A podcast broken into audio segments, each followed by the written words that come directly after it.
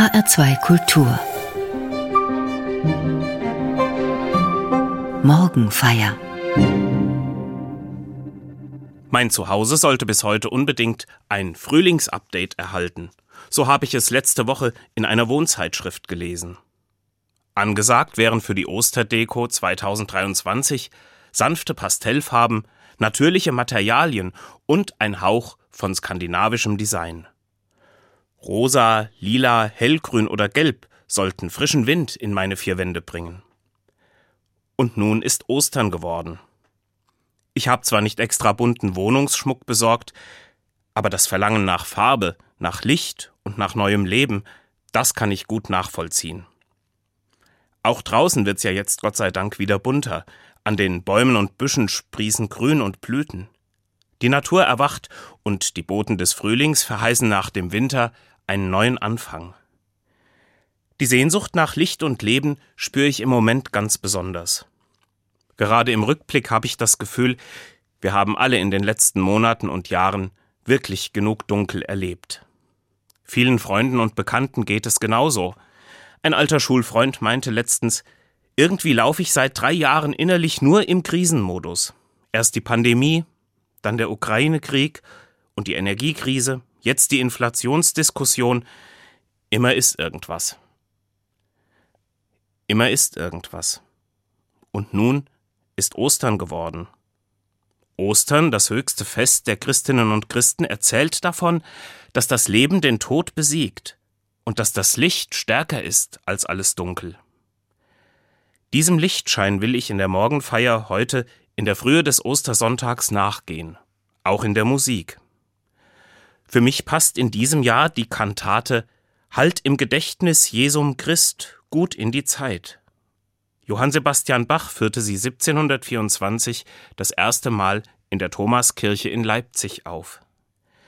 In den Mittelpunkt der musikalischen Umsetzung der Osterbotschaft stellt er den Kampf zwischen Zweifel und Zuversicht.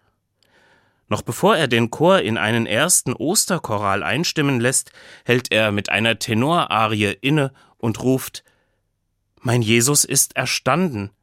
Allein, was schreckt mich noch? Mein Glaube kennt des Heilands Sieg, doch fühlt mein Herze Streit und Krieg. Mein Heil erscheine doch.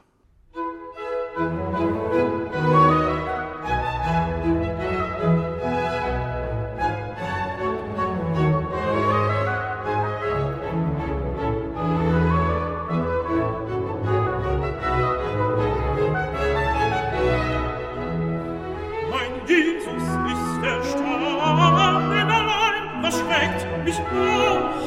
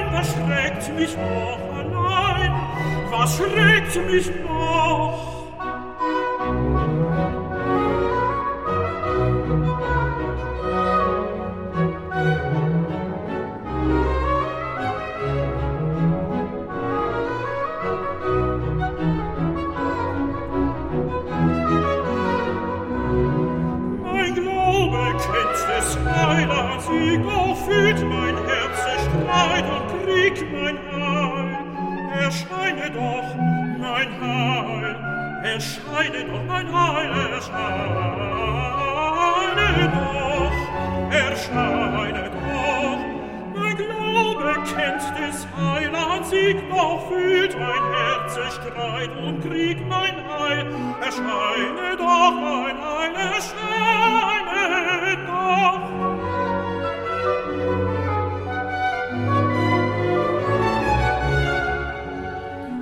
Mein Glaube, Kind des Heilands, doch fühlt mein Herz, es schreit und krieg mein Heil, erscheine doch mein Heil. Erscheine doch mein Heil, erscheine doch.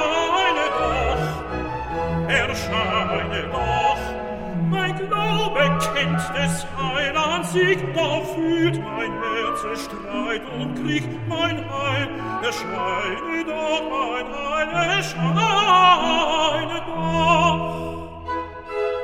doch.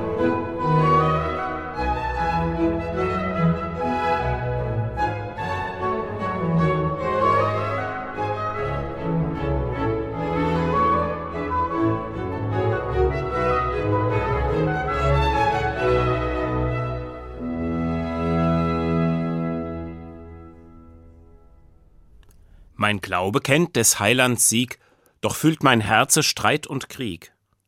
So wie Johann Sebastian Bach hier zu Ostern singen lässt, finde ich, hat die Osterbotschaft einen sehr ehrlichen Rahmen, der mir gut tut. Wer Ostern feiern will, der darf die tiefen Dunkelheiten, die es gibt, nicht verschweigen oder ausklammern. Es gibt tiefe Finsternisse an zahlreichen Orten in der Welt und im Leben vieler Menschen. Darüber dürfen die Osterfreude und die Osterhoffnung nicht allzu schnell hinwegreden. Ähnlich wie die Bach-Kantate ist auch die Ostererzählung in der Bibel, die heute in den katholischen Gottesdiensten gelesen wird, mit dem Osterjubel erst einmal eher vorsichtig und zurückhaltend. Ostern beginnt ja in der Nacht und in der Dunkelheit. Am ersten Tag der Woche kam Maria von Magdala frühmorgens als es noch dunkel war zum Grab, heißt es im Johannesevangelium. Als es noch dunkel war. Maria Magdalena geht es schlecht am Ostermorgen. Jesus ist tot und begraben. Und der Verdacht liegt nahe, alles, was er erzählt hat und womit er Hoffnung geschenkt hat, das ist alles nicht wahr. Maria hält das nicht aus und geht wenigstens zum Grab, um irgendwie auch nach Jesu Tod in seiner Nähe zu sein und selbst dann haben die Schrecken erstmal noch kein Ende. Der Stein, mit dem Jesu Grab verschlossen war, ist weggeschoben. Maria Magdalena rennt verstört zu den Jüngern und erzählt es ihnen. Zwei kommen mit ihr zum Grab zurück, schauen sich das Ganze an und finden das Grab bis auf die Leichentücher leer. Wie die Jünger reagieren, wird nicht erzählt, nur dass einer von beiden sah und glaubte.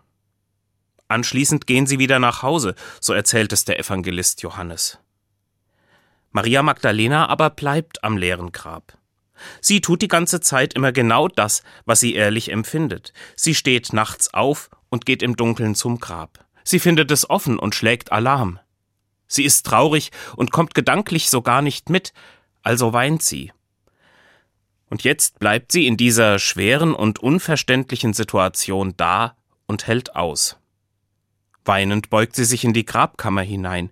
Jesu Leichnam ist nicht mehr da, aber stattdessen stehen da zwei Männer, die ihr erklären, Jesus ist auferstanden. Sie dreht sich um, und dann steht Jesus selbst da. Erst denkt sie, es sei ein Gärtner, aber dann nennt er sie beim Namen. Maria, sagt Jesus zu ihr, und schickt sie nochmal zu den Jüngern, damit sie ihnen erzählt, dass er wirklich auferstanden ist. Um Maria Magdalena und diese Geschichte an Jesu Grab geht es auch in der nächsten Musik. Der Renaissance-Komponist Jacobus Gallus hat ihr zu Ehren Mitte des 16. Jahrhunderts eine vierstimmige Vokalmotette geschaffen. Vespere autem Sabbati. Am frühen Morgen des ersten Wochentages kam Maria von Magdala, um nach dem Grab zu sehen.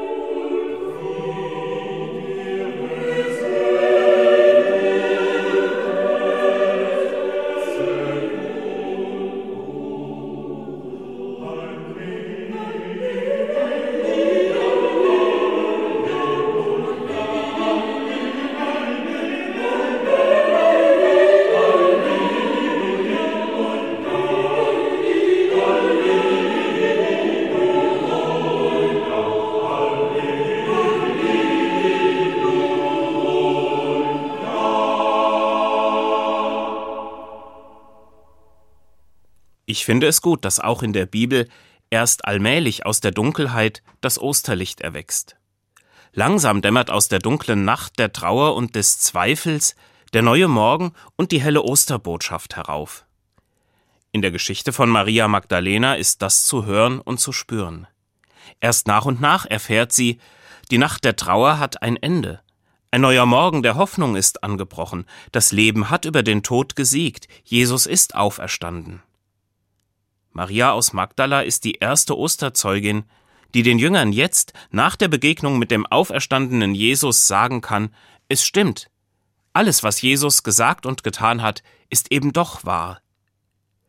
Für mich ist sie eine starke, beeindruckende Frau, weil sie sich selbst vertraut und genauso gehandelt hat, wie ihr in ihrer Trauer ehrlich zumute war. Sie ist nicht einfach enttäuscht in den Alltag zurückgeflohen oder weggelaufen, sie ist dageblieben, sie wollte es wirklich wissen. Sie hat sich zugestanden zu weinen, aber hat sich nicht abschrecken lassen. Maria war mutig und entschlossen genug, all ihrer Trauer auf den Grund zu gehen. Am leeren Grab begegnet sie Jesus, sie wird beim Namen genannt, sie versteht und wird mit der Osternachricht gesendet. Der Kirchenmusiker und Komponist Jakob Gippenbusch, ein Jesuitenpater, hat 1642 mit 30 Jahren in Köln ein biblisches Erzähllied dazu veröffentlicht. Gekonnt kleidet er die Spannung zwischen Dunkel und Licht, zwischen Verzweiflung und Hoffnung und das langsame Dämmern des Ostermorgens in die schwingende Melodie. Nicht ruhen Magdalena kund, bis sie den Herrn Jesum fund. Sie lief zum Grab und von dem Grab, viel hin und her, viel auf und ab. Nicht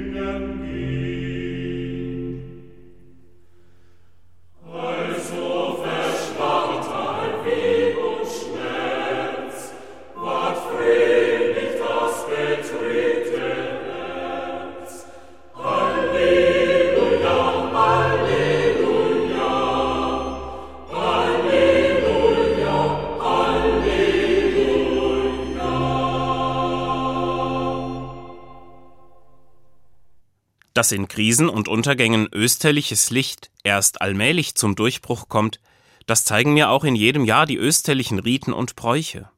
Vor allem das Symbol der Osterkerze lässt mich das erleben. Nach dem Kar-Samstag, dem Tag von Jesu Grabesruhe, wird beim nächtlichen Gottesdienst am Osterfeuer eine große geschmückte Osterkerze angezündet mit den Worten Christus ist glorreich auferstanden vom Tod. Sein Licht vertreibe das Dunkel der Herzen. Es dauert dann oft noch einige Zeit, bis die neue Osterkerze wirklich verlässlich brennt. Manchmal genügt schon ein leichter Wind und sie geht wieder aus und muss neu entzündet werden. Als Gottesdienstgemeinde tragen wir dann die brennende Osterkerze mit dieser einen flackernden Flamme in die völlig dunkle Kirche. Für mich ist es immer ein besonderer Moment, wenn ich als Pfarrer dazu dreimal feierlich singen darf Lumen Christi, Christus das Licht, und die Gemeinde antwortet Deo gratias, Dank sei Gott. Die Dunkelheit schwindet dann erst nach und nach, ausgehend von dieser unscheinbaren einzelnen Flamme. Das Licht verteilt sich langsam, denn die Menschen in der Kirche haben Kerzen in den Händen, die ersten zünden sie an der großen Osterkerze an, und alle geben einander dann das Licht von Kerze zu Kerze weiter. Nach einiger Zeit haben alle eine brennende Kerze vor sich, und die Kirche ist verhalten und warm erleuchtet. Jesu Auferstehung, die wir an Ostern feiern, ist Licht in unserem Dunkel, soll das sagen und dass Ostern nicht abgehoben sein soll, nur in einer fremden Sonderwelt, das sagen die Inschriften auf der Osterkerze. Auf ihr ist ein Kreuz angebracht und darauf fünf Nägel, die an die Wunden Jesu erinnern. Das heißt, dieses Licht leuchtet auch in Schmerzen und sogar im Sterben. Ein Hoffnungsbild dafür, dass gerade das Leiden an Ostern nicht vergessen ist. Darüber und darunter sind der erste und letzte Buchstabe des griechischen Alphabets, Alpha und Omega, dargestellt. Sie stehen für alles, was wir in Worten sagen und beschreiben können, von A bis Z für Anfang und Ende, unsere ganze Wirklichkeit. Und dazu gehören die vier Ziffern der Jahreszahl 2023, 2023. Ostern ist Gegenwart.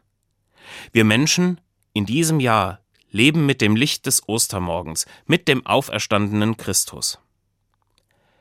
Georg Philipp Telemann hat hochbetagt mit fast 80 Jahren in Hamburg im Jahr 1760 sein Oratorium Die Auferstehung und Himmelfahrt Jesu komponiert.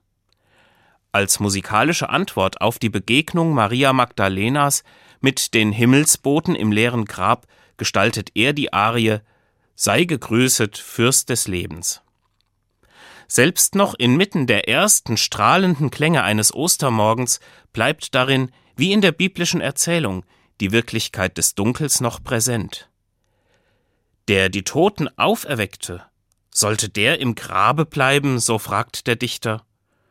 Und er antwortet mit dem wiederholten österlichen Befehl Todesengel, lasset ab.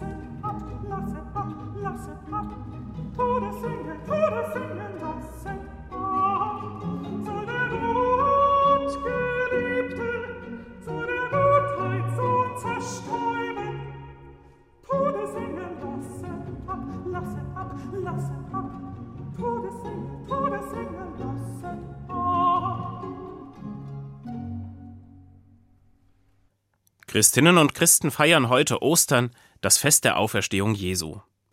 Natürlich sind Dunkelheiten weiterhin da, aber dieses Fest sagt mir, das ist nicht alles. Das Licht des Ostermorgens mag im ersten Heraufziehen noch einen eher verhaltenen Glanz haben.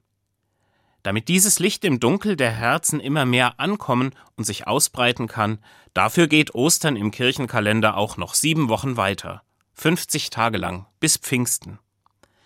Die Osterkerze wird in den Kirchen und Kapellen ab heute besonders deutlich sichtbar an einer bevorzugten Stelle brennen. Und in den Liedern dieser Zeit wird sich auffällig oft ein Halleluja finden. Ich wünsche Ihnen, dass Sie mit aller Sehnsucht nach Licht und Leben eine frohe Osterzeit haben, viel Sonne und vor allem Freude am Dasein. Denn darum geht es an Ostern. Gottes Sohn, hingerichtet am Kreuz, zeigt, dass Gottes Liebe stärker ist.